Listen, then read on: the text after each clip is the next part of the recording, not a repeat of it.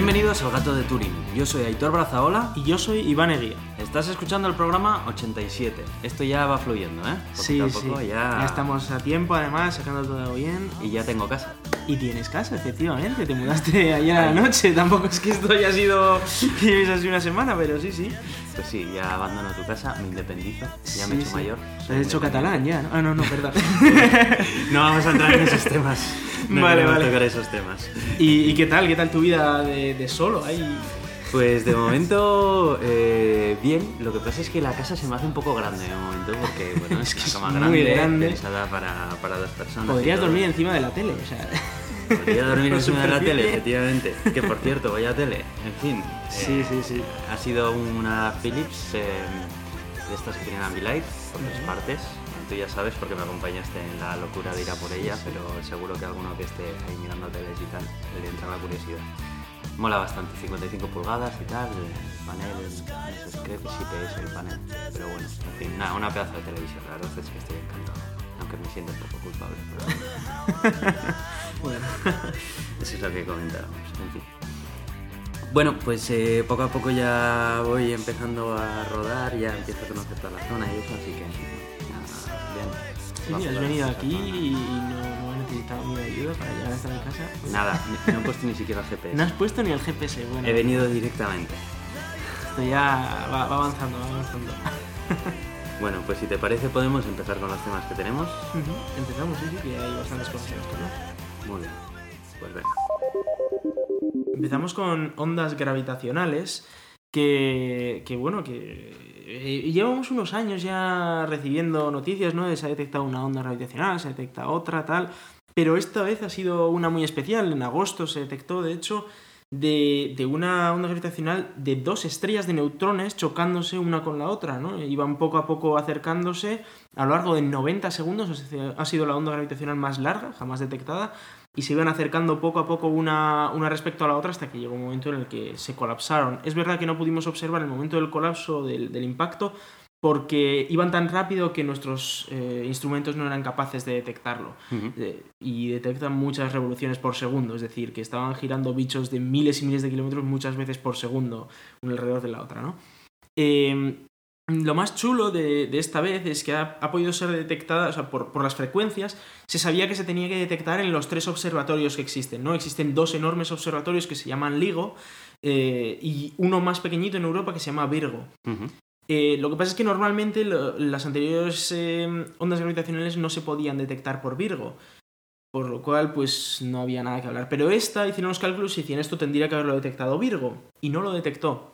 Lo cual eh, dijeron, bueno, pues la única manera de que no lo haya detectado es que esté en el ángulo ciego de Virgo. Estos detectores pues tienen dos, bueno, digamos, dos interferómetros en, en forma de, de V y hay un, el lado opuesto, pues no, no pueden detectar las ondas que están por allí. Entonces hicieron una triangulación entre los tres observatorios y dijeron, tiene que estar por esta zona del cielo, apuntaron los telescopios hacia allí y efectivamente había aparecido una luz brillantita nueva, lo cual pues fue bastante chulo porque fue la primera vez que algo que habíamos detectado con ondas gravitacionales eh, se pudo ver con su contrapartida electromagnética, con su contrapartida de luz, ¿no? Y, y fue muy espectacular, se pudo ver en, todos los- en todas las longitudes de onda, desde rayos gamma, rayos X, en, visu- en visible, el Hubble lo vio también, eh, se vio incluso en, en otro tipo de ondas más largas.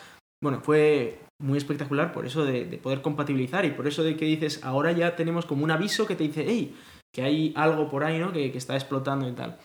Y eso también nos sirvió para, para demostrar una vez más que eh, la gravedad se mueve a la misma velocidad que la luz, digamos. Es decir, eh, llegó a- llegaron a la vez las ondas gravitacionales después de 139 millones de años, me parece que era, Sí. y a la vez llegaron también eh, las de la luz. Y de hecho, la detección de unos rayos gamma fue apenas 1,7 segundos después que la onda gravitacional. Y provenían de la misma zona, con lo cual se ve que Que efectivamente provienen del mismo origen y pro- todo. provienen del mismo origen y salieron a la vez y en 139 millones de años la- incluso las propias interferencias que hay intergalácticas y todo, que hay polvo y cosas esas, solo han hecho que la diferencia sea de 1,7 segundos más tarde la, la luz, lo cual es impresionante. O sea, es, Sí, sí, sí. es sí. una. está muy cuadrada la teoría de Einstein y, y bueno, y eso, y la onda gravitacional, no cómo se ha movido el, el espacio. No está claro qué es lo que se ha formado después, por eso es que no vimos las- el impacto final.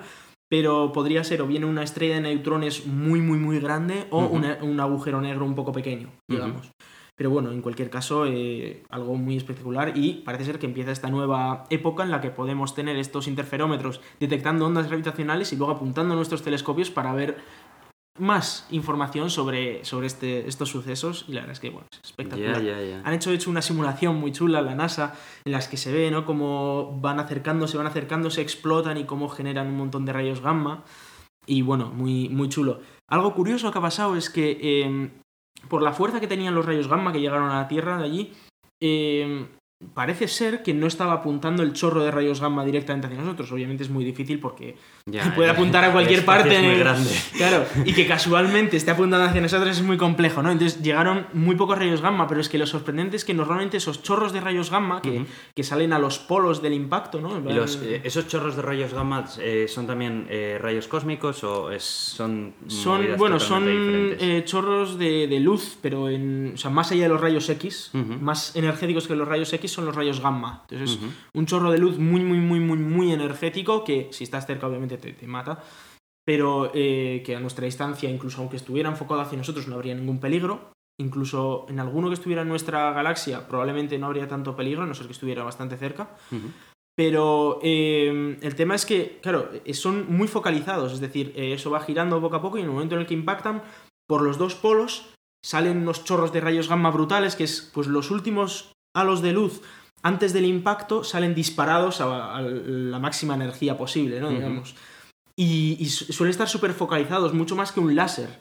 Entonces, es lo que no está muy claro es cómo es posible que si no está apuntando directamente hacia nosotros, recibiéramos esa- esos rayos gamma, al menos en, en esa intensidad, ¿no? Está en una intensidad que es demasiado alta para, Para que estén muy para que lejos. esté para que no esté apuntando a nosotros pero demasiado baja para que esté apuntando a nosotros. Entonces hay algunos que dicen joder podría haber sido que justo los rayos gamma no vinieran de este evento no que fueran de otra cosa pero es que habría sido mucha casualidad que en el mismo momento tengas unos rayos gamma y, y un, y un impacto de, de ondas gravitacionales y luego haber visto la contrapartida óptica también no sé habría sido muy raro. Pero bueno, en cualquier caso es algo muy chulo de ver, ver cómo... Y sobre todo estuvo muy bien un artículo que, que publicó Francis, en el que se ve minuto a minuto cómo se fueron sucediendo las cosas y, no, y cómo eh, en apenas 11 minutos se eh, los supercomputadores ya habían procesado toda la, la onda y ya se dieron cuenta que efectivamente era una onda gravitacional muy tocha. De hecho, la primera alerta saltó al de unos pocos segundos de algo se está detectando. Apenas 1,7 segundos más tarde, el telescopio Herschel ya dijo, hey, acabo de detectar rayos gamma.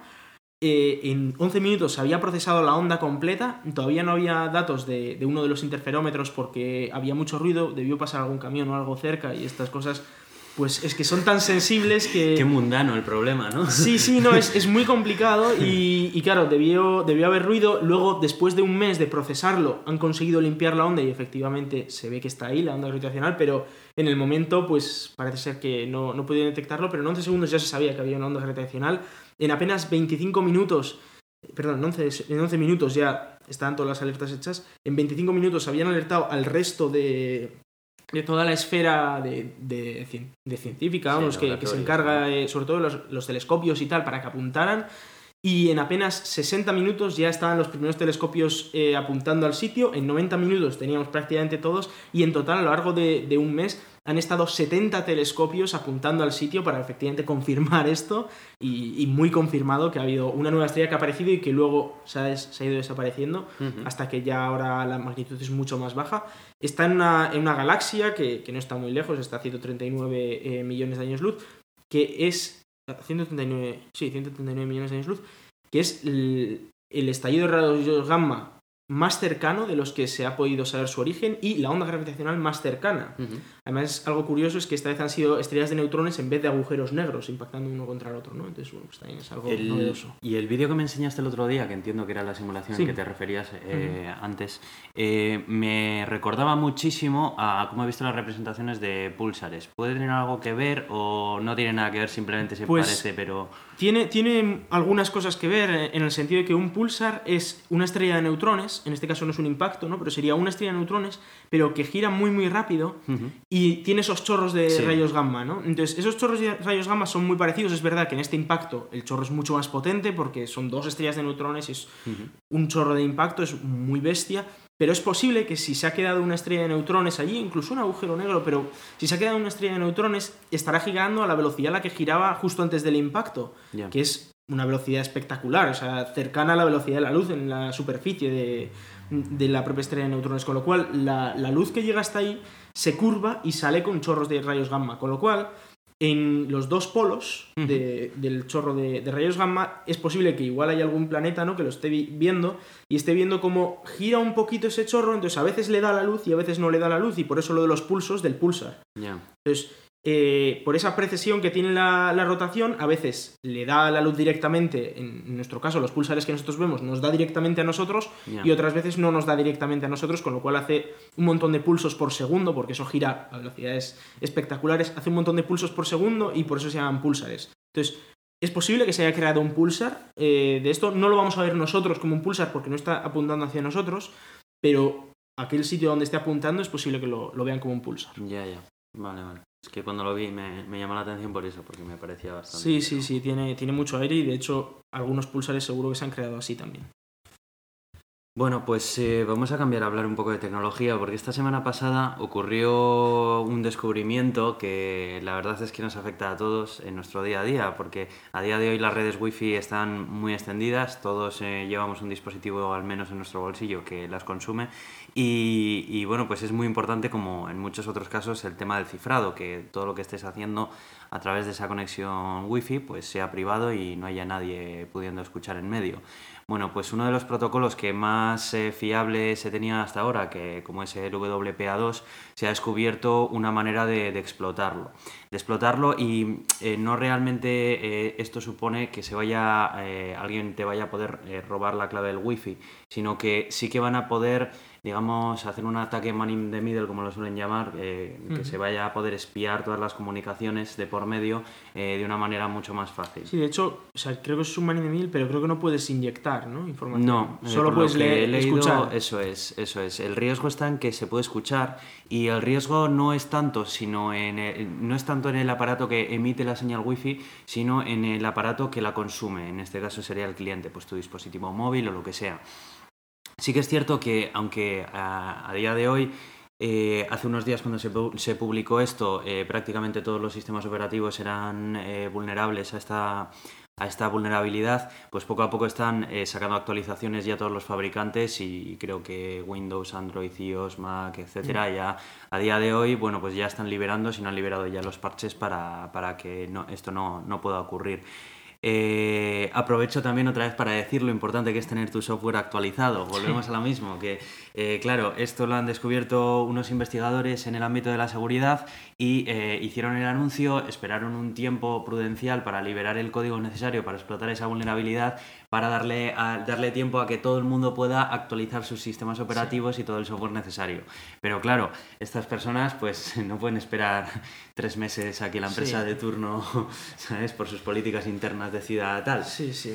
Entonces, eh, ahí está el tema. Eh, ¿Cómo puedes estar protegido de esto? Pues yo creo que la única, la, la única manera a día de hoy que puedes hacerlo es Actualizar. actualiza. Actualiza, no queda otra. Sí, Y bueno, y, y bueno, y s- eh, hay que tener en cuenta que, por ejemplo, Android, eh, hay dispositivos como Nexus, Pixel, etcétera, que sí se actualizan, pero hay dispositivos de otras marcas, tipo Samsung, LG, etcétera, que aunque en los últimos modelos sí que están actualizando los Mm. parches de seguridad, en los antiguos están vendidos. Es decir, eh, si tenéis un móvil de hace más de dos años que no sea un Nexus, en Android Sí. hablo, eh, tenéis un problema porque es muy probable que no se os actualice y que, y que cualquiera pueda espiar vuestras conversaciones de, de, vamos, de, de cualquier red Mm. eh, wifi a la que os conectéis. También hay que puntualizar un detalle y es que eh, todo el tráfico por HTTPS no es vulnerable porque sí, eso es. eh, claro, ellos pueden escuchar todo, pueden, digamos, eh, tener una copia de toda vuestra conversación, una, cuando en una conversación es vosotros leyendo un artículo de periódico, escuchando este podcast o lo que sea.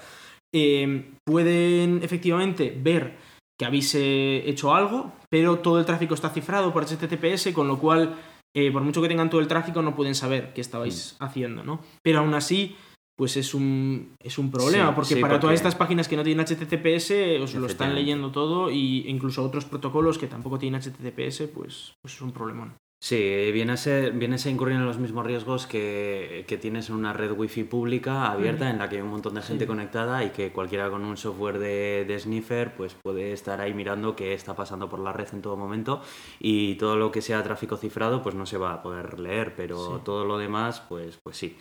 Y desgraciadamente sigue habiendo muchas webs que a Sí. día de hoy con lo fácil que es tener tu HTTPS en tu Y web gratis. y gratis siguen transmitiendo todos los datos a través de HTTP sin cifrar. Así que, bueno, en fin. En resumen, eh, la protección, actualizar y, y, bueno, no deja de llamar la atención porque es uno de esos protocolos tan comunes y tan instalados en nuestra vida Y además que diaria. era el considerado seguro, es porque como de- tú decías, no voy a usar web porque Claro. web es inseguro, pero tú usas Eso es. VPA2, que ese es seguro. Eso es. Bueno, esto también demuestra una vez más que no hay nada que sea seguro eternamente para siempre. Una cosa es segura hasta que se descubre cómo, cómo hacerla insegura, ¿no? Y pasa con todo. Todas las cosas que vosotros consideráis que son seguras, cuando viene el ministro de, de Justicia diciendo que sus sistemas son seguros, ya veis que al día siguiente ya no lo son. Así que... Sí, es que la conmoción fue tremenda porque de un día para otro pasamos Ujú. en- eh, de un protocolo al que transmites toda tu confianza, porque eso era Sí. VPA2, joder, ¿cómo va a fallar eso? ¿Sabes? Sí, sí. A de repente de, Buah, esto está ya roto y prepárate, hay que buscar rotísimo, otro y tal. Eh, creo que no hay, que de momento el protocolo WPA3 no está ni siquiera en No, no, camino, no, no o sea que... No hay nada. Ahora mismo estamos vendidos sí. eh, a la espera de eso, de, de actualizar todo ese software para que evite este tipo de vulnerabilidades, pero aún así el protocolo está roto, habría que hacer uno nuevo. Sí, sí, sí. Pero bueno, habrá muchas agencias gubernamentales que eh, para nada les será algo preocupante, será No. algo como de perfecto, mira, más fácil todavía. más fácil, sí, claro, claro. De hecho, igual lo sabían ya, ¿no? Pero... Ese es el tema, que a lo mejor ya lo sabían, lo tenían en la caja de herramientas, ¿sabes? Sí, o como con AES, ¿no? Que, que lo hizo el propio gobierno, y luego cambiaron cuatro cosas y dijeron, sí, sí, es seguro esto. Usadlo todos, que esto es seguro, efectivamente. Así que bueno, nunca está de Sí. más eh, tener en cuenta eso. Y bueno, seguimos hablando de informática porque eh, vamos a hablar de AlphaGo 0, que es esta... mm, esta- Skynet. Skynet, casi, casi. Eh, es esta, esta inteligencia artificial ¿no? que, que creó Google con la idea, bueno, Google, una, una empresa de, de Alphabet que era DeepMind, eh, con la idea de jugar a Go, a- al juego este chino me parece que es, y, y bueno, eh, ganó, en su día sacaron un AlphaGo normalito, digamos, uno guay, que ganó el mejor del mundo, pero bueno, era sin más, ¿no? Como no vas a ganar el mejor humano del mundo. Eh, sacaron otro que mejoraba ese anterior, ¿no? Porque de hecho el, el primero que sacaron debía tener un pequeño bug y de hecho por eso se arriesgó tanto. Podría haberle ganado 5-0 y le ganó 4-1, ¿no? Fue como un poco... ¿Qué, qué mal lo ha hecho? Al mejor del mundo, ¿vale? Y, sacaron una nueva versión que arreglaba ese fallo, eh, le pusieron a jugar contra los mejores del mundo, les ganó a todos sin ningún tipo de problema. Y, y bueno, luego sacaron una... Claro, el problema que tenían era que ya no, no había ninguna, ningún ser humano capaz de ganar a esa máquina. Entonces, ¿cómo, cómo demuestras si es mejor o es peor? Porque ya si, si nadie le gana, ¿cómo sabes si ha mejorado o ha empeorado? ¿no? Y sacaron una nueva máquina que le ganara a esa máquina. Dijeron, vamos a intentar hacer ¿no? una, una máquina que, que gane a la máquina que no gana nadie. Y, además quisieron hacerlo de una manera muy curiosa y es como, bueno, hasta ahora siempre lo que se había hecho había sido poner la máquina a jugar contra un montón de gente y, y luego incluso contra sí misma un poquito, ¿no? Pues para aprender, para que, pues jugando contra sí, primero jugando contra un montón de gente Pero para aprender contra las sí reglas. misma no pasaba como en la película de Juegos de Guerra, que acababa diciendo que el único movimiento para ganar era no, moverse. No, porque Se o sea, ganaban entre sí. Claro, se ganaban porque hacían dos réplicas de la misma máquina, jugaban y al final siempre existe una probabilidad de perder. Ya, Incluso ya, ya. Para, para la mejor máquina del mundo existe una pequeña probabilidad. Jugaban hasta que quedaban casi empates, pero una ganaba, porque en, en el Go siempre gana uno. ¿eh? Entonces, al final ganaba una de ellas con dos réplicas y se automejoraban y volvían a jugar y se automejoraban y volvían a jugar. Así millones y millones de veces. eh, cuando anteriormente lo que se había hecho ha sido primero jugar contra humanos para que aprendan un poco a jugar y luego ya juegan contra las máquinas para mejorarse. Pero ahora no, hicieron eh, esta es la manera de jugar, digamos, le hicieron eh, técnicamente una pruna alfabeta en la que le decían las opciones, ¿no? Tenían el algoritmo de pruna alfabeta para saber cuáles eran los posibles movimientos, pero ya, hasta ahí llegaban. Ujú. Eh, y luego le pusieron a jugar por Deep Learning de 44 capas de, de- de redes neuronales, o sea que es una barbaridad. Eso es una capacidad de cómputo Mm, sí, terrible sí, para eh, eso, porque es exponencial. De hecho, o sea, usaron data centers de Google para hacerlo, ¿vale? Imagínate hacer eso, uso de, de los mayores datacenters de Google, eh, además eran datacenters específicos para DeepMind, es decir, específicos para computación de redes neuronales, y jugando millones y, millones de partidas de Go. Al principio, obviamente, pues jugaban y, no sabían muy bien qué hacer, decían, bueno, pues pongo una ficha aquí. Y el otro, ah, pues yo pongo una ficha aquí.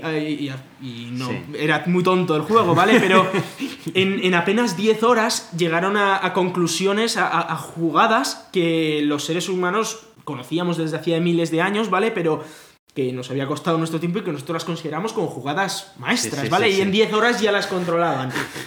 bueno, está, está bien, es verdad que jugaron muchas partidas en 10 horas, pero eh, dice mucho, ¿no? Eh, decía Francis que, bueno, que esto no significa que, que, sean capaces de tener un conocimiento de miles de años de historia, obviamente no, pero en ese juego eh, están descubriendo cosas que ya que están llegando, al final están llegando a las mismas, conclusiones, que hemos llegado nosotros pasando por un camino muchísimo más largo. Eso es, de hecho ya ocurrió con la primera versión en la que los propios jugadores de Go empezaban a ver partidas de estas, eh, de estas máquinas para aprender jugadas nuevas que no conocían ellos, que no conocía nadie en el mundo y que las máquinas conocían y aprendieron y de hecho el Go pues ahora es más competitivo porque ahora se, se conocen nuevas jugadas, ¿no? El caso es que eh, en apenas 40 días superó de sobra a la máquina anterior y eh, de hecho ha sido tan bestia la superación a la máquina anterior que le ha ganado 100-0. ¿Vale? A esa máquina que ningún ser humano era capaz ni de ganarle una mera partida, le ha ganado 100-0 sin ningún problema a esta nueva máquina. Con apenas 40 días de entrenamiento, así que. Y sin intervención de ningún ser humano, solo ella entrenando contra sí misma. O sea que eso es espectacular desde mi punto de vista. Eh, estamos llegando a puntos importantes. A ver, el hecho de que es una partida, es, un tipo de juego en el que hay dos bandos, es muy aplicable a, los conflictos bélicos de hoy en día. Y... Sí, pero tenéis que hay muchas más posibilidades en un conflicto bélico que, en, una partida de Go. Pero bueno, que al final es una tecnología que eh, empieza a comprender bastante a Elon Musk sí, sí, cuando lanzaba todas las voces de alarma diciendo, cuidado con esto que se nos va de las manos y que sí, ahora estamos echándonos unas risas viendo cómo se nos inventa un idioma nuevo un día y cómo se gana a sí mismo 100 veces. Sí. ¿Sabes? Pero eh, esto, una vez que más o menos se tenga perfilado, es esto lo que queda, nada, una pizquina de nada, para que eh, haya, empiece a haber intereses más serios que simplemente. Sí, sí, de hecho ya se está empezando a hablar de, de, bueno, de cohetes que es por mera. Ellos van mirando a ver qué es lo que tienen delante y deciden si, si impactan o no, si atacan o no, ¿no? Y dicen, bueno, esto parece un terrorista, pues lo mato. O no parece un terrorista, así que no le hago nada. Madre mía. Sin intervención de un ser humano. Y eso es muy peligroso porque se puede ir de las manos, obviamente. Sí, sí, sí, sí, Entonces eh, hay que tener muchísimo cuidado con eso. ¿Esto significa que las máquinas están más cerca de, de bueno, de colonizarnos o yo que sé qué? Bueno, un poco más, sí, ¿no? Pero, pero estamos todavía muy lejos, con lo cual eh, podemos estar tranquilos porque hay que, hay que recordar que estas son inteligencias artificiales muy concretas, es decir, que se meten en un, solo, en un solo tema y en ese tema son unos puñeteros cracks, pero le pones a esta AlphaGo a cortar patatas y, no, se entera de nada, o sea, no sabe está No tiene un ámbito generalista, Eso es, no es, un ámbito muy concreto. Es muy concreto. Es verdad que están haciendo cosas, ¿vale? Eh, ya lo hicieron en su día con Watson, con IBM Watson, que lo metieron en muchos, en muchos temas y si tú le metías información, él sabía de todo un poco, y, eh, le servía muy bien, por ejemplo, a gente que operaba, que le daba información, le dice, oye, esto, ¿qué opinas, Watson, sobre esta, esta herida? Y Watson, pues con toda la información que tiene, era capaz de decir, pues me parece que deberías hacer esto o lo otro, pero al final era el médico el que lo hacía porque Watson no sabía manejar un bisturí. Ya. Bueno, eh, todavía. Ponle una mano robótica y. Sí, pero bueno, Watson, por el tipo de aprendizaje que tiene, no creo que nunca sea capaz de manejar un bisturí, ¿no? En cambio, eh, AlphaGo la están ya metiendo un poco en otros campos y, por ejemplo, ahora la están usando para eh, hacer síntesis de proteínas. intentando, pues eso, ver a ver cómo sintetizar ciertas proteínas para mejorar ciertos fármacos, etcétera, que es algo que no tiene nada que ver con el Go, pero el tipo de aprendizaje es el mismo, es prueba un montón de veces y decide cuáles son las mejores decisiones que has tomado, ¿no? Y en ese sentido, pues parece ser que AlphaGo tiene, tiene futuro para cortar patatas todavía no, pero para humillarnos en muchas cosas parece que sí. Bueno, pero es, es esperanzador saber que esta tecnología no solamente se puede aplicar a un misil que sepa dónde impactar, sino que además Sí, también sí. podemos hacer mejores fármacos para curarnos después de ese misil. Eso es, exacto. No, y, y bueno, es verdad que en, en temas de, de investigación es, es espectacular. Eh, ya se ha usado para ciertas cosas como por ejemplo antenas de comunicaciones, que le pones a un algoritmo de estos eh, genético, ¿no? Y que empieza a hacer mutaciones aleatorias de tu antena Hmm. y, y saca antenas super guays, que son muy raras, que a ningún ser humano se le habrían ocurrido, pero que es muy muy efectiva. Pues esto para alterar proteínas, por ejemplo, está muy bien, pero para cualquier cosa que, que nosotros en la, en la vida normal estemos probando mil veces 50 cosas distintas para ver a ver cuál es la mejor, pues este te lo hace muy rápidamente y, y puede conseguir cosas muy chulas. También está el debate de, oye, ¿y qui- quién ha descubierto esto, no? Porque una farmacéutica compra ya, claro, capacidad de claro, cómputo y claro, te descubre claro. nuevos fármacos, pero ¿es la farmacéutica la que lo ha descubierto o han sido los Sí, la es verdad, inteligencia no- no había artificial? caído en o- ese debate. La eh, ¿Para quién va la patente? complicado. ¿Para Google que ha creado el DeepMind o para la, o para la farmacéutica que le ha enseñado cómo hacer la síntesis de proteínas y luego ha hecho una En el mejor? momento en el que metemos patentes en esto se pone muy Sí, complicado. es- es ¿eh? muy complicado, ¿eh? Especialmente Sí, las sí. farmacéuticas con las patentes son tela marinera. Sí, sí, claro, es que es de lo que viven las farmacéuticas. O sea, que imagínate eh, lo bien que les viene reducir sus laboratorios a muchísimo menos y poner a este bicho a computar y que luego les diga, prueba este, que este parece que está bien. Ellos lo prueban en el laboratorio y dicen, ah, pues sí está sí, bien. La patente más fácil que Sí, sí, sí, en la eso vida, ¿no? es. ¿eh? Y no tienen que estar mm, con un laboratorio bastante simple, pueden probar los fármacos que ya de por sí, de primeras, sabe, saben que tienen muchas probabilidades de funcionar, porque al final la máquina les dice, este cacharro tiene probabilidades de curar esto del 90%, y dices, bueno, vale. Pues lo voy a probar, obviamente, pero no he tenido que probar 500 para descubrir uno que tuviera esa probabilidad, ¿no? Ya. eh, lo ha probado la máquina con muchísimas más combinaciones de las que cualquier ser humano o cualquier laboratorio es capaz de probar. Los ha probado en una simulación, obviamente, con lo cual no es perfecto y tendrás que probarlo en el laboratorio, pero te han hecho el 90% del trabajo. Sí, sí, sí, sí. No, es la que, que- es tela marinera. La verdad que sí. Madre mía. Así que, farmacéuticos del mundo, eh, prepararos. Joder. sí, sí. Bueno, y de Zero Motorcycles, em, Sí. coméntame, ¿qué es lo que traes? Eh, te, te pasé este artículo porque sé que tú tienes una moto que te, que te gusta y tal. No la has traído aquí. No, pero- además pero es bueno, bastante vieja, la verdad es, es que viejilla. más adelante la tengo que... que Puedes sustituirla por una Zero Motorcycles que eh, Me está la vas muy a bien. vender, me la vas a vender. Eh, bueno, Ser Motorcycles, digamos que es la empresa eh, más importante, sin ninguna duda, de mo- motocicletas eléctricas. ¿Puede ser el Tesla de las motos? es el Tesla, sí, se le considera un poco el Tesla de las motos. Y, bueno, han presentado su gama para el año que viene porque eh, Ser Motorcycles tiene esa idea de que cada año sacan nuevos modelos, ¿vale? Porque es verdad que en el tema eléctrico, pues eh, andamos siempre a, lo último y lo del año pasado se hace, se hace obsoleto muy rápido. Entonces ya han presentado las nuevas motos de 2018 que eh, tendrían baterías de hasta 18 kilovatios hora, que supone hasta 359 kilómetros de autonomía. Y, lo mejor de todo, no sube el precio con respecto a este año. Yo por lo que he estado viendo, hacen ciclos de dos años, es decir, en un año lo que hacen es mejorar las prestaciones y en el segundo año mejoran el precio. El siguiente año mejoran las prestaciones sin subir el precio, el siguiente año... Me suena al TikTok de Intel. El TikTok de Intel un poco, sí. Me, me parece que están haci- intentando hacer algo parecido. Eh, es verdad que no hay incremento de precio, excepto en un modelo que sube un poquito, como 100, 200 euros, pero en general eh, el precio se, se mantiene igual. Son motos 100% eléctricas, eh, así que a todos los que os guste muchísimo meter follón y no dejar estar tranquilo en casa a nadie, pues... eh, Que sepáis que podéis dejar Podéis tranquila a la dejar gente. tranquila y la disfrutar gente, de vuestra moto al mismo tiempo. ¿no?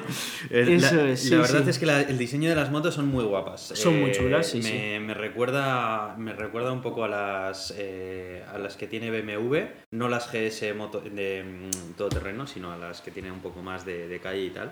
Y están muy guays, o sea, no parecen una moto de... No parecen un cortacésped, ¿sabes? Con dos ruedas, lo cual está muy bien. Por cierto, me suena que cuando fuimos a visitar el Seros Park había una de estas motos enchufadas. es posible, Ahí. lo que pasa es que sería un modelo ya muy antiguo. ¿eh? Pero- Probablemente. No sé cuánto tiempo tiene esta empresa de Zero, Esta empresa pero- creo que tiene como 5 o 6 años. Lo que pasa es que eh, en los últimos 2 o 3 es cuando ya están empezando a sacar motos muy competitivas, incluso con motos tradicionales. Ya en cuanto a potencia son más potentes, en cuanto a autonomía están igual. El problema que tienen ahora es el precio, la verdad.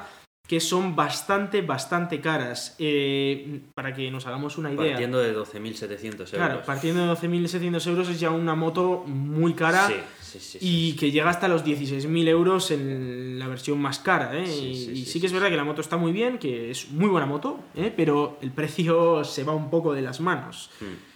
Pero bueno, en cualquier caso es una muy buena noticia porque... eh, Está bien que haya una empresa que esté tirando del carro en el segmento de las motos, porque en el, de- en el- en el segmento de los coches todos tenemos bastante claro quién es el que está tirando del carro, pero en el de las motos sí que es cierto que, que parece como las grandes olvidadas y las motos también son, son un vehículo que, que se utiliza muchísimo, la verdad. Sí, sí, y sobre todo a mí lo que más me gusta es el tema del ruido, porque a mí me molesta mucho el ruido que meten... Sí. el- los, de, los motores de los coches no meten tanto ruido, Pero meten hay, ruido, pero hay las algunas motos, motos y luego encima hay mucha gente que, que encima que las truca truca los- y tal para meter más ruido. O sea, Sí. tengo ganas de que se haga una legislación de se prohíben las motos que meten más de 5 decibelios. Más de 5 no, pero, pero sí que ya hay regulaciones, pero son una risa, o sea, se las pasan Sí. por donde quieran. Pues a ver, a ver si este tipo de cosas pues mejora un poco el tema de la contaminación acústica, el tema de la contaminación también de, de las propias polución, de la propia polución, ¿no? Y, y bueno, empezamos a tener ya, ya motos eléctricas también, a la Mm. par que coches eléctricos. Yo tengo que decir que a pesar de que me gustan las motos, no me gusta hacer ruido con las motos, ¿eh? O sea, me gusta Sí, sí. eh, que la moto suene sobre todo grave, además, el pom pom pom pom pom. Me gusta mucho más que la de... ¡Muérete ya, tío! Sí, sí. Yo tengo aquí cerca viviendo uno con un quad y que se pasa por Buah, aquí algunos son- sábados Son terribles los y mete un ruido, pero de que estás tranquilamente viendo la tele y tienes que pausarla hasta que salga porque no escuchas la tele. Sí, sí, sí. es no. espectacular. Son terribles esos aparatos, de verdad. O sea, eh, eso debería los ser, odio. sinceramente, debería ser ilegal. O sea, no puedes montar ese follón aquí. Los odio. Y bueno, hablando de temas eléctricos, eh, hablamos de Opel Ampera, ese coche que es de General Motors, eh, que es el Chevrolet Bolt de General Motors, que en Europa se vende bajo el paraguas de Opel, que antes era General Motors, pero General Motors se lo vendió a PSA. La Opel que está acojonada porque no la vendan a PSA. dices, No, no, ya, Que ya sea- la han vendido, Ah, ya la han vendido. Sí, sí, sí, la han vendido a PSA. Y eh, claro, eh, pues ahora el tema del Opel Ampera, que es de un coche de General Motors, pero que ahora lo vende PSA, es un poco raro, ¿vale? Ujú. Y, y bueno, eh, ha llegado un punto, ¿vale? Esto hay que recordar que cuando, eh, bueno, en su momento General Motors sacó este coche, dijo, sí, sí, Tesla muy bien, lo de, está, está haciendo coches eléctricos muy guays, pero son muy caros y vende muy pocos coches, Ya. porque es una pequeña empresa. Eh, y entonces ellos dijeron, nosotros somos General Motors, podemos construir todos los coches que queramos y cuando nos pongamos en serio vamos a humillar a Tesla y a todos los que se nos pongan por delante. Y dije, llegó un momento en el que sacaron el Chevrolet Bolt y dijeron, es un cochazo de la leche a un precio muy bajo para el coche que es y, y bueno, lo vamos a vender como churros. De hecho, eh, pierden dinero por cada coche que venden, eh, es bastante curioso. Pierden dinero por cada coche que venden, pero les sigue valiendo venderlo, ¿vale? Y, les sigue valiendo sobre todo en, en sitios donde el Federal Tax Credit, que se llama, eh, que en Estados Unidos hay sitios en los que te dan una ayuda, pues esa ayuda también parte les llega al propio General Motors, con lo cual les paga las pérdidas. Es decir, el Estado paga sus pérdidas, con lo cual Sí, lo pueden pero vender bueno, a ese mantener precio. un negocio sobre esa premisa. No es para, no- para mantener un negocio, sino que es porque en Estados Unidos hay algunos estados en los que si no tienes un coche eléctrico tienes que pagar más impuestos. Si no tienes en tu catálogo un coche eléctrico tienes que pagar menos impuestos. Es por la razón que, por ejemplo, Volkswagen tiene el e-Golf, porque es un coche que no se vende, pero que les sirve para pagar, para pagar menos impuestos, con lo cual, pues con solo tenerlo en el catálogo ya está guay. ¿vale? Eh, en este caso, pues eh, parecía que iban a hacer eso, que la idea era de, nada, sacamos en catálogo y ya está, pero no, dijeron que lo querían vender y empezaron a vender a saco hasta que eh, se dieron cuenta de que, uy, es que estamos perdiendo mucho dinero vendiendo este coche y han frenado todas las ventas. Y en Europa ha sido esto, pero multiplicado por mil, claro, porque en Europa encima ya con ese lío que ha habido con Opel y tal, mucho más. Hasta el punto que Opel ha, eh, ha anunciado que ha parado ya las reservas. Ya no se puede reservar más el Opel Ampera porque hay tanta cola de espera y tanta, tanta demanda que la oferta no puede satisfacerla. Entonces han dicho, pues esperamos a que ya se baje la lista de espera y luego pues aceptaremos nuevas, eh, nuevas ofertas. Esto en una, en una empresa con el músculo de General Motors no son capaces de vender este coche, o sea, de fabricar suficientes coches como para venderlos. Y esto es de cachondeo, vamos, es que, es que hay mucha infractu- infraestructura necesaria para la fabricación de este tipo de coches con esta tecnología que todavía es la asignatura pendiente de muchas marcas. Sí, pero el 90% lo tienen ya hecho. O sea, lo, lo único que les queda es las baterías y se las compran a otra gente. Creo que General Motors se las está comprando LG. Ni siquiera tienen que fabricar ellos las baterías, solo tienen que hacer ensamblaje, que eso lo hacen. Pero por la complejidad de la nueva tecnología y por, por ciertas cosas que, bueno, primero que no, les, no tienen muchas ganas de, de andar perdiendo dinero, pues no lo hacen. Es decir, que esa idea de General Motors se va a comer a Tesla porque va a sacar un coche muchísimo más barato y a muchísimas más unidades porque son la leche y tienen mucho poder, eh, pues resulta que no, que no se lo están comiendo.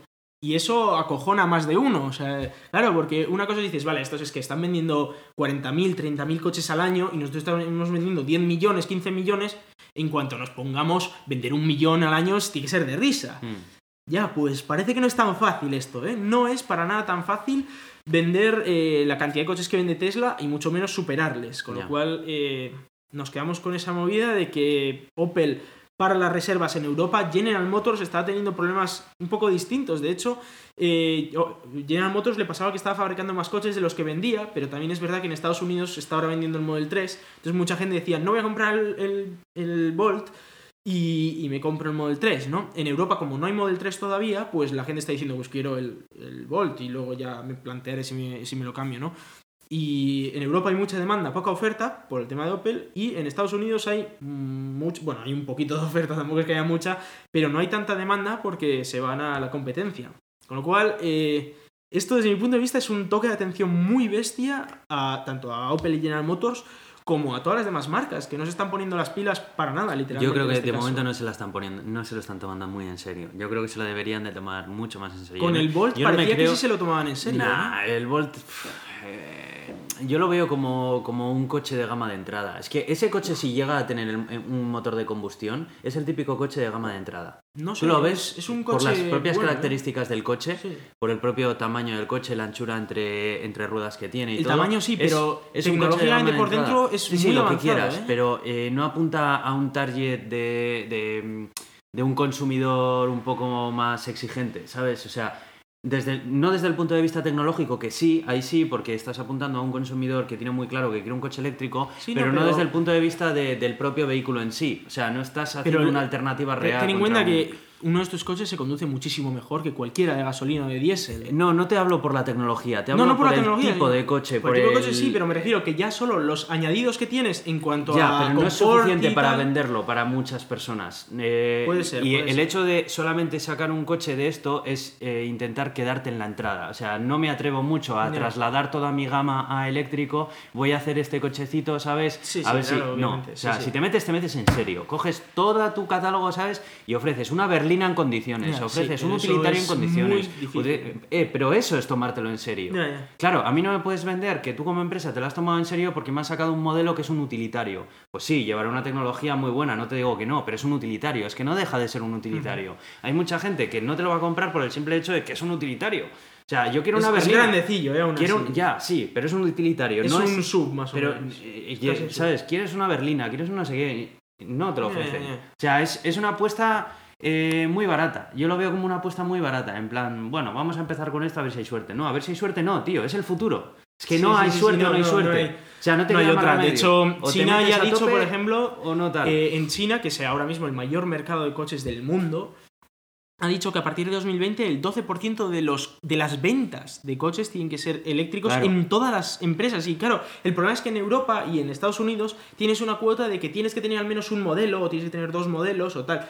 Pero es que ahora en China están obligando a que las ventas estén a ese nivel. Es decir, que si vendes 100 Claro. coches en total, 12 tienen que ser eléctricos. Vender. Luego es que- tienen que hacer marketing, etcétera. Luego es que para fabricar un coche de estas características, obviamente no vas a necesitar reformar toda tu infraestructura de fabricación de coches. Con eh, dedicar solamente una porción, Sí. puedes hacerlo. Claro, ¿qué pasa? Pasa esto, que como solo has dedicado una porción, no puedes porque no das abasto, porque volvemos a lo mismo, no te lo estás tomando en serio. Sí, sí. Porque si te lo hubieras tomado en serio, tienes fábricas, eres General Motors, tienes fábricas por todo el mundo. Habrías puesto patas arriba con todos tus millardos las fábricas y lo habrías hecho, pero no lo han hecho. O sea, Sí, yo por eso llego a la misma conclusión, y es que todavía no se tiene, no se toma en serio la apuesta eléctrica. Pero de me sorprende mucho el tema de que muchas, muchas veces se ha criticado que no hay demanda de coches. El gobierno dijo, bueno, es que hemos eh, metido este dinero porque no hay demanda. Y se acabaron las ayudas en 48 horas. Es decir, que demanda había, había una demanda brutal, ¿no?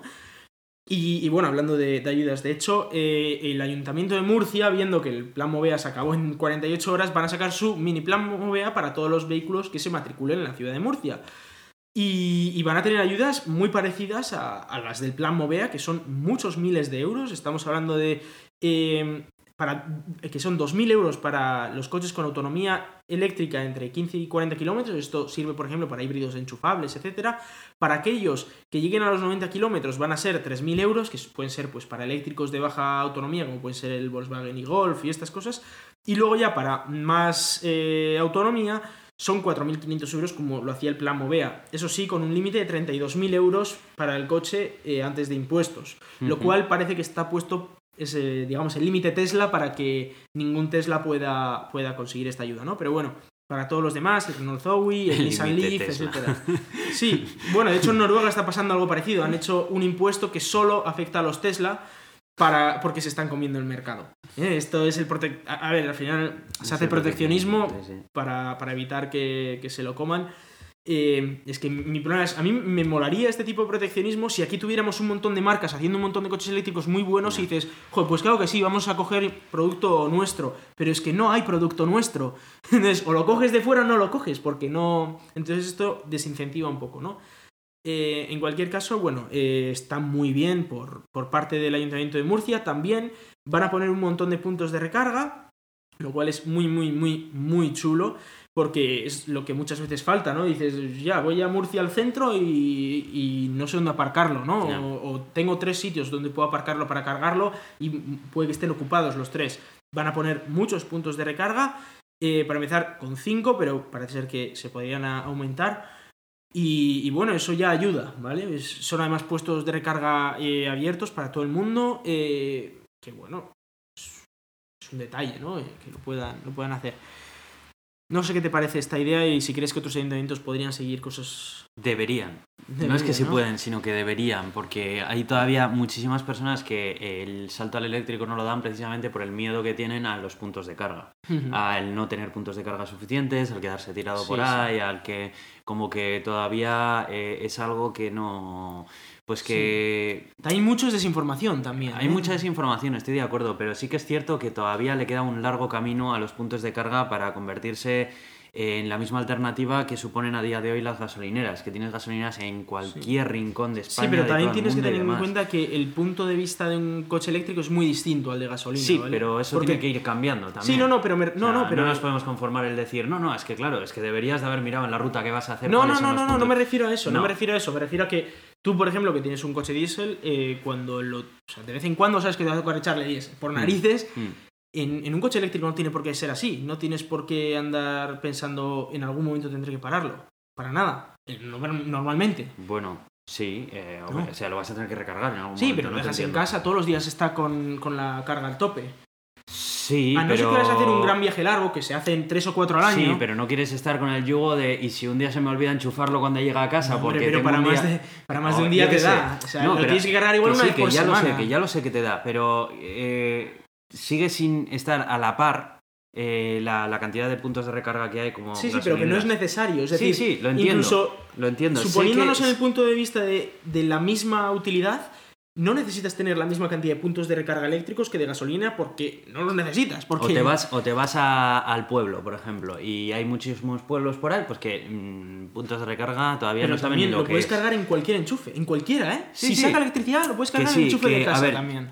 yo ya sé que, que no tal, pero sigue siendo una barrera psicológica para sí, sí, muchísimas pero psicológica, personas. ese es el tema, que es una barrera psicológica mucho más que una barrera real Sí, pero, funcional, porque pero aún así, funcionalmente aún prácticamente así no esa barrera psicológica se ayuda a vencer con el hecho de que se sigan extendiendo todos los Sí, puntos sí. de recarga. Efectivamente, pero ese ¿Son es el tema de que Pueden ser, pero si Ta- pones más, mejor todavía. Sí, sí, claro, claro, sí, pero tengo esa, esa idea de que hay que intentar convencer a la gente de que en el 99% de los casos está ya, está ya el mercado, es decir, Ya, ya. hay gente que obviamente no lo puede usar porque hay gente que hace desplazamientos diarios de cientos de cientos de kilómetros, pero para la gran mayoría de, de la gente que nos desplazamos pues 100 kilómetros al día como mucho. Está más que de sobra. O sea, la- incluso para esos viajes largos tienes también infraestructura en la mayor parte de los casos y incluso te sale mejor alquilar un coche para esos viajes largos porque te ahorras dinero que, que tener un coche de gasolina de, de normal. Con lo cual, para la mayor parte de la gente ya está funcional, ya se pueden comprar un coche eléctrico. Es verdad que no hay tantos modelos, no hay muchos modelos, y ahí sí que se podría mejorar un poco, porque igual no encuentras uno que te guste, y eso puede Ese ocurrir. ese es el problema. O sea, a mí a día de hoy, personalmente, de todos los modelos de coches eléctricos que hay, el único que me gusta es el Tesla. Y es un problema. Sí, sí. Porque no me quiero gastar la pasta que cuesta un Sí, Tesla. sí, sí, sí.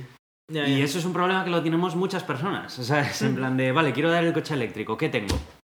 Este, este, no, pero son muy buenos coches. Digo, sí, sí, sí, no te lo discuto, pero es que no me gustan, tío, lo siento. O sea, es lo que hay. Bueno, el nuevo Nissan Leaf es bonito, joder. El nuevo Nissan Leaf es más eh, chulo. Es, es más chulo que el anterior, pero a mí personalmente me sigue sin gustar. O sea, me Mm. gustan más otros modelos de coches que a día de hoy son de combustión. ¿sabes? Pero volvemos a lo mismo. O sea, Pues sí, vamos a hablar ahora un poquito precisamente de, de Tesla y de las cositas que, que han pasado. Empezamos a hablar co- de JP Morgan, que, que, bueno, es esta gente a la que, por ejemplo, dice que el blockchain es una mierda, pero están creando el suyo propio por si acaso. Y eh, que ahora pues han rebajado la- a, mitad, a la mitad la previsión que tienen de la producción del Tesla Model 3 para el cuarto trimestre.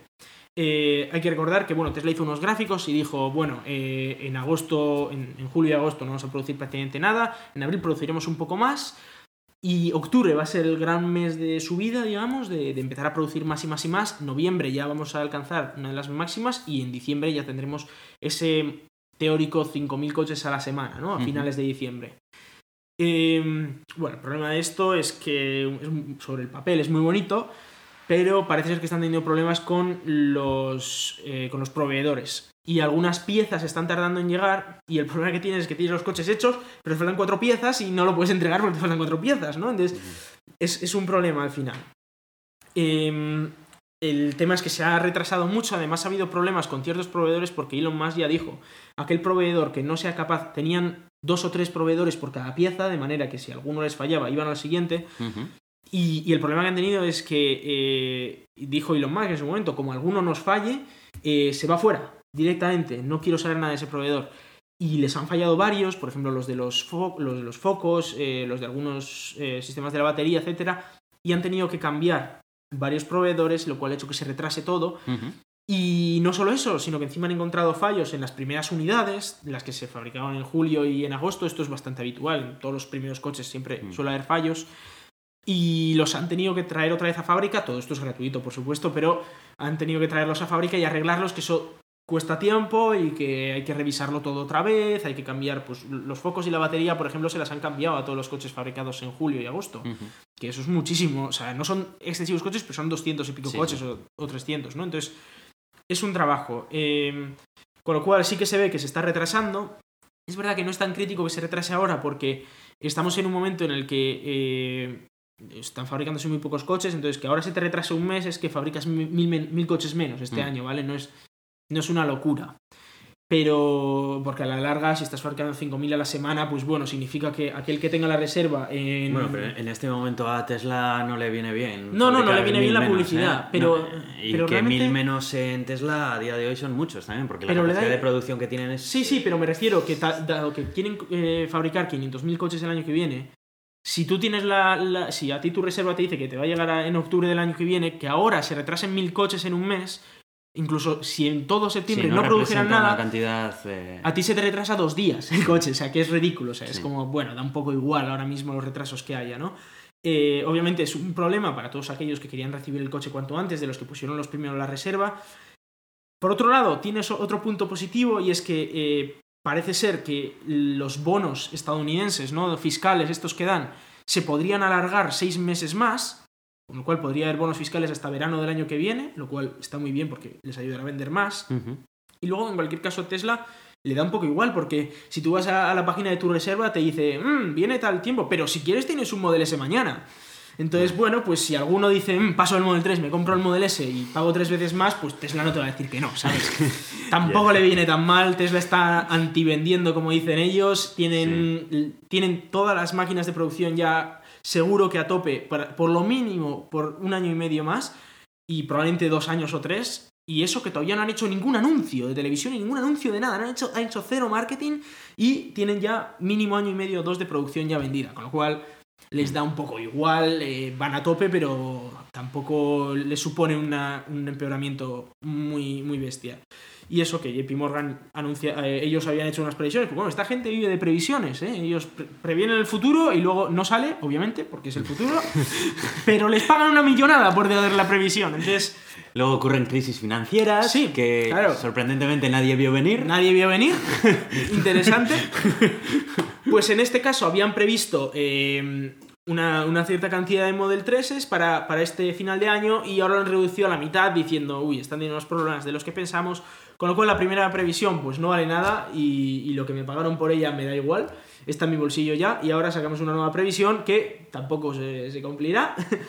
Porque ha salido, de hecho, un, un tipo que ellos han previsto que van, que van a fabricar 3.005 coches este año. 5. 3005. Sí, sí, él ha hecho sus matemáticas y 3005, no 3004, porque él ha dicho, no, el quinto también sale este año. Ese sale, yo creo que sí. Entonces, bueno, no sé qué clase de previsiones hay por ahí, la verdad, porque me habría creído que el tío hubiera dicho unos 3000, con un margen de error del 1% o del 2%. Y dices, O sea, bueno, mejor ellos que la propia Tesla. Claro, claro, Tesla que te está diciendo no lo sabemos, estamos a tope pero no sabemos cuánto sacaremos, y el otro dice 3005, va a ver. Ni uno más, ni uno no, no, no, no, no, no, no tiene ni margen de error, es que es 3005. Eso de decir que no es. JP Morgan, ¿no? Pero ha sido un analista de estos de, de bolsa super guays, de los que van a cambiar el mundo también. Y, y bueno, Bueno, cuéntame, ¿qué es lo que estaba Sí. diciendo, que me estabas comentando antes al principio? Quería, quería hablar de esto porque ha sido muy divertido. He leído la noticia y he dicho, oh, qué, qué puñetero crack. El presidente de Volkswagen, eh, eh, sí, vamos a recordar un poco Volkswagen, es esa empresa que fueron la primera a la que le pillaron eh, haciendo trampas, gaseando a la gente, eh, matando a miles de personas anualmente. Joder, Iván, lo dices de una manera, macho. que Es tal cual, es tal cual. No, no, tampoco es así, no es así. Al año No se- mueren 9 millones de personas a causa de la contaminación producida por los coches. 9 vale, millones. Vale, pero, pero muchas marcas fabrican Sí, coches sí, muchas que marcas. colaboran, ¿eh? O Sí, sea, sí, sí, no- pues ellos fueron los primeros, son por los eso, únicos por eso he dicho que fueron los primeros a los que les pillaron matando indiscriminadamente. Bueno, venga, venga, tira, tira. Bien. Sigue. Bueno, el caso es que eh, ha protestado por Tesla. Hay que recordar que eh, pues Tesla es una, una pequeña empresa que fabricaba hasta el año pasado 40.000 unidades al año. Este año parece que fabrica- va a fabricar unas 100.000.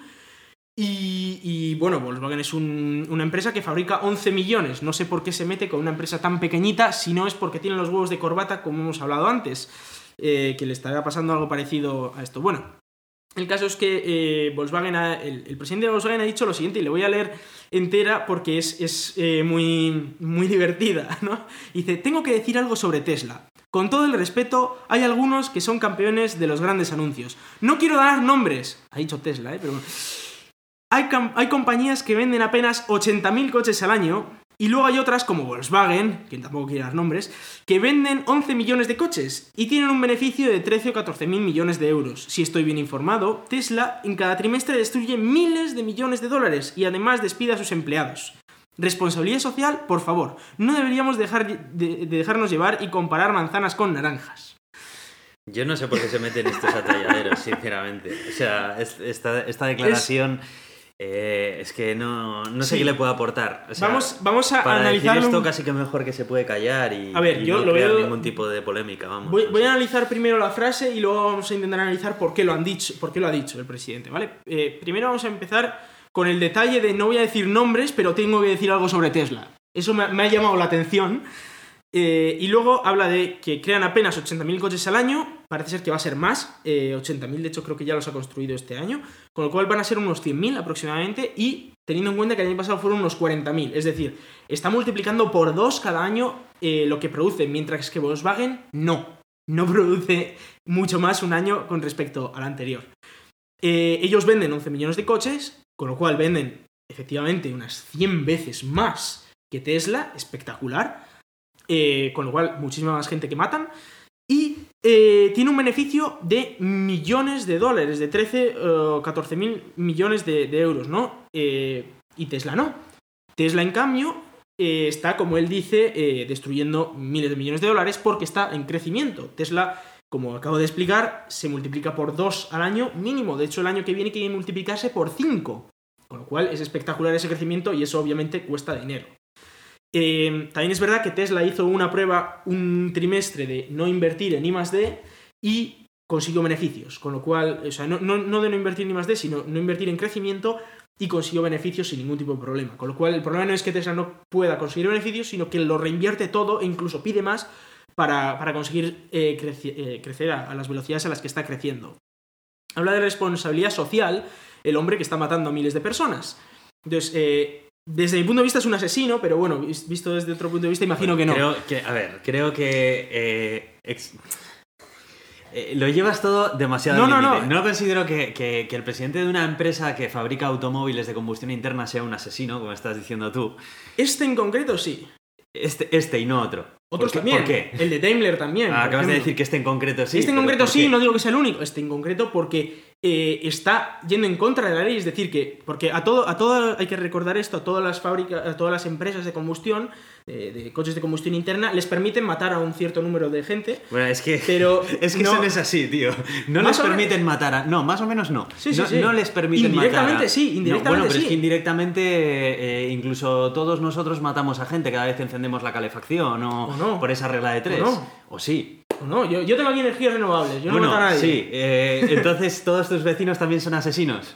En su pequeña medida. No puedes comparar lo que. Eh, bueno, es, no, no, es pero, que no. ver, no, no, no puedes No comparar. podemos llevar las cosas al extremo porque es que por esa regla de tres iban Aitor. al final se ponen etiquetas con una facilidad pasmosa Vale. a la gente no solamente ya de asesinos sino de un montón de otras cosas más. Vale, pero y eso no- tampoco lo podemos permitir. Pero no puedes comparar tampoco lo que consume un vecino, ¿eh? una persona aquí en su casa, que es unos pequeños, eh, o sea, el detalle que hace son unos pequeños gramos de CO2, ni siquiera emite los graves eh, gases de nitróxido y demás. Bueno, pero entonces al presidente Iberdrola presidente- le pasa lo mismo y al presidente de presidente Iberdrola, pues, si no tiene suficiente de Petronor le pasa lo mismo y al presidente claro, de, es que hay- hay mucha de cualquier gente- cosa le pasa lo mismo. O sea, Hay mucha gente que lo que pasa es que lo hacen dentro de los límites legales, con lo cual está bien. Este hombre no le valía con los límites legales y pero eh, se metió en límites ilegales. Sí, pero eh, es que por esa misma regla de tres puedes juzgar a todos los presidentes de todas las compañías de vehículos excepto Tesla. Pues es que Pues sí, es- sí. pero bueno, pues es que no empieza- obstante, no todos los presidentes de, to- o sea, no todas las empresas de coches de combustión se han metido en el mismo jaleo. No todas. Bueno, pero porque a esta fue la que la pillaron al principio, no te Y digo, han pero... pillado a otras, han pillado a Daimler, han pillado a alguna otra de PSA, Ah, pero sí, claro, a todo el grupo PSA, ¿te parece Vale. poco también? son muchas, son muchas, pero no son todas. No, es bueno, decir, se puede, se puede hacer de otra manera también. Bueno, al resto de empresas, eh, porque todavía no se les han puesto encima como se les han puesto a estas, pero estoy seguro de que aquí, vamos, no hay... No hay dioses Allá- y demonios, ¿sabes? Ahí, o sea, lo de decir que aquellos que de momento no se ha demostrado que sean culpables también lo son, porque seguro que también son, no. O sea, si se ha demostrado que efectivamente son culpables, son culpables. Este tío es culpable. O sea, si tú haces un cálculo y dices, efectivamente, sí, como yo te decía antes, los cálculos son de que unos 9 millones de personas mueren al año por culpa de la contaminación producida por coches de combustión interna, principalmente por los diésel, pero también por los de gasolina, sobre todo más ahora que eh, por los nuevos procesos químicos que usan también emiten este tipo de gases. Pero es que si haces el cálculo, un porcentaje de esos 9 millones de, de muertes son a causa de la empresa de este hombre, que está acusando a una empresa que lo está intentando hacer bien, lo mejor que puede, de no hacerlo suficientemente bien cuando ellos lo hacen muchísimo peor. Eso es lo que a mí me preocupa. Que una persona que no tiene ningún tipo de escrúpulos en, en mentir. Obviamente ha habido otros que también han mentido, pero una persona que no tiene ningún tipo de escrúpulos en mentir sobre sus propias emisiones, sobre su capacidad de, de matar a gente literalmente, está criticando a una empresa que lo está haciendo todo bien, se lo está currando, está haciendo nuevas tecnologías, está tirando el carro en coches eléctricos cuando ellos solo tienen un coche eléctrico, digamos, el e-Golf, hay otro al que le puedes poner Bueno, también el un Passat también. pasa de ese, pero bueno, es el e-Golf, el único que tal, que tiene la mitad de autonomía que el Tesla Model 3 y que cuesta prácticamente lo mismo y que no tiene la tecnología de un Tesla Model 3 ni el palo, no tiene el autopilot ni cosas de estas. Entonces, eh, estamos hablando de que un tío que no ha hecho nada bien en los últimos, en los últimos años está criticando a una empresa que lo ha hecho todo bien porque, y esto es mi, mi idea, es porque tiene miedo directamente. Tiene miedo de que se les, se les están comiendo el mercado. Cuando eh, ya se estaba hablando de que el BMW Serie 3 en Estados Unidos es posible que el año que viene las, las ventas lleguen a, a números anecdóticos por el Model 3. Y lo mismo le puede pasar a Volkswagen, porque no están innovando en ese sentido. Si tienes un coche mejor por mejor precio, ¿por qué vas a gastarte más por un coche que encima es contaminante y que dentro de poco no vas a poder meter en ciudades? Eh, está viendo que también en China, por ejemplo, le están obligando a él a vender un 12% de coches eléctricos para 2020, pero es que ya para el año que viene es un 7%.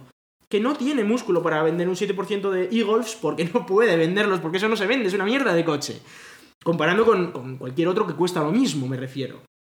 Eléctrico incluso, ¿eh? Estamos hablando del Nissan Leaf, le humilla, y estamos hablando de que el, Renault Zoe le humilla, y el Tesla Model 3 le humilla, con lo cual tiene un coche que es una chapuza de coche eléctrico, obviamente es muy antiguo y en su momento estuvo bien y tal, lo hicieron para, una vez más, pagar menos impuestos en Estados Unidos. Bueno, eh, cada uno hace lo que le da la gana. Eh, ajustándose a la ley, en este caso se pasan de la ley y encima critican a los que lo hacen bien. Eso me parece gravísimo, sinceramente, muy grave. Bueno, sí que es, sí que es algo feo, que es algo muy feo esto, pero, pero bueno. Yo Está intentando tirar yo- abajo las acciones yo de estoy, Tesla. con- yo estoy contigo en que no tiene ningún sentido esta declaración. Me parece que, que lo único que hace es mala él mismo, porque en realidad... Lo que está intentando es dar mala imagen de Tesla, de decir, nosotros somos los Sí, guays y Tesla realidad- son los malos. En realidad la imagen que están transmitiendo es justo la contraria acerca de ellos. O sea, la, que la- están transmitiendo es, estoy las- acojonado por Tesla y tengo que meterles mierda. Al final las, las cosas que, dicen, que dices dicen más de ti mismo que de, de- de quien las estás diciendo. Pero bueno.